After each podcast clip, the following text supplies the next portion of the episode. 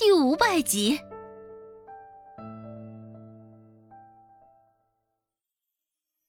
胡乱塞了两口饭后，周芷便浑浑噩噩回了仁惠堂。少了顾寒生，少了一个与他插科打诨的人。周芷重新回到仁惠堂的时候，比往常早。只是刚坐下，发了不到一刻钟的呆，门外突然风风火火跑进一个黑色的大块头。定睛一看，这个人周芷再熟悉不过了，可不就是刚刚才与他分开的蔡贺吗？只是他为何来此？他这般焦急的神色。莫不是因为顾寒生？想到这儿，周芷也打起了精神。周芷站起身问道：“哎，怎么了？怎么了？”蔡贺跑得急，原本就黑黢黢的一张脸，现在更是憋得黑红黑红的。蔡贺喘了两口气，也来不及休息，便回答道：“致远酒楼出事了，具体的也不知道是什么情况，你快随我去看看吧。”能让蔡贺这般焦急慌张的，看来情况也是相当危急。周芷也没有再继续多问，随手拎了一个药箱，就跟在蔡贺的身后重新出了门。刚刚酒楼里有几个食客不约而同的开始呕吐，似是中毒现象。现在温之安待在酒楼中镇着场子，我想你应该有办法，便特意来寻你。趁着在路上的时候。蔡贺将刚刚酒楼的情况简单的说了说。因为心急，蔡贺说话时候语速很快，盖住了他喉咙间的急喘。周芷也鲜少见到他这个样子，与蔡和平日给人的感觉不大一样。不过之前大致的误会解开之后，蔡贺倒是重新恢复了对他的友好。这点让周芷很是欣慰。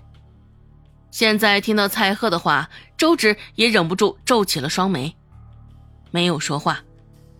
周芷陷入了他的沉思之中。呕吐，莫不会是食物中毒？心里想过这个念头，但现在还没有见到人，不知道场面上的情况，周芷也不敢妄下定论。不过，一连几个时刻都是这样的症状。会不会太巧了些？顾寒生一不在致远酒楼，就出现这样的情况，莫不是这镇上其他酒楼的人下的毒手吧？一路上，周芷脑袋里飘了不少的猜测，只是终究不能确定这究竟是怎么一回事儿。失去了主心骨的致远酒楼，现在应该是乱糟糟的情况吧？想到这儿，周芷脚上的步子也加快了些。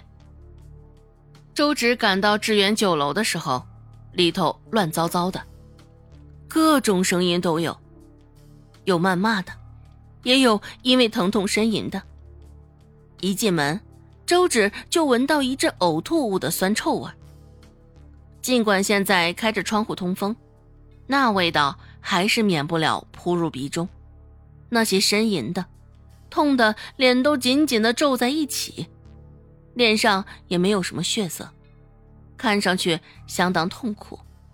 温志安瞧见周芷，也赶紧朝他招了招手：“周芷，你来了，快先帮他们看看病情如何。”私底下，温志安才会用上“小嫂子”这三字称号。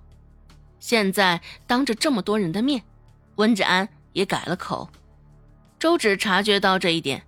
也不免感慨温志安的用心之处，像这样大规模的集体性呕吐、腹泻，也属实少见。周芷大抵可以排除是肠胃炎那些原因，他们这样，应该是中毒了。周芷心里想着，一双眼睛也快速的在饭桌上搜寻着。温志安这个时候也是走到了周芷的身旁。压低了声音问道：“你看出了什么没有啊？”周芷没有回答，视线还在不停的扫荡着，是要从中看出什么名堂。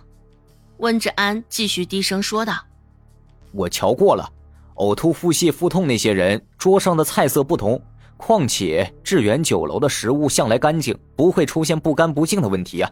像这样的情况，致远酒楼也是第一次遭遇。说到这儿，周芷也发觉了这一点，已经上了桌的菜色，没有过多的交叉重叠啊。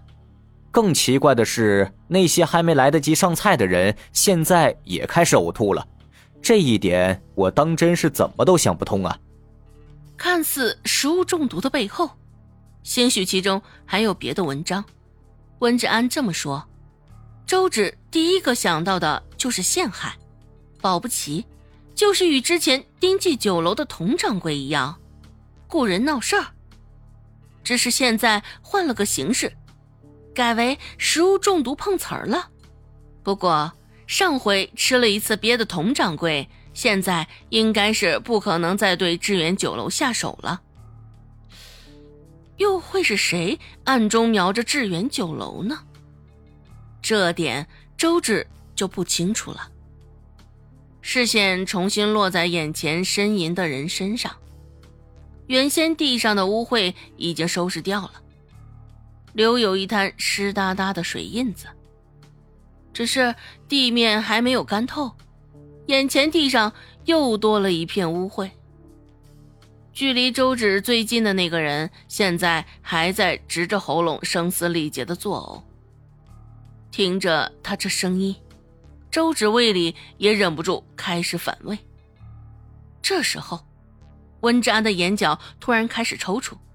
腹部传来阵阵的疼痛，温志安心里骂了一句脏话，抵不住那阵阵的疼痛，捂着肚子说道：“哎，我肚子也开始疼了。周芷，你先帮他们瞧瞧，我去一趟茅厕。”匆匆落下这么一句，温志安就夹着屁股跑了。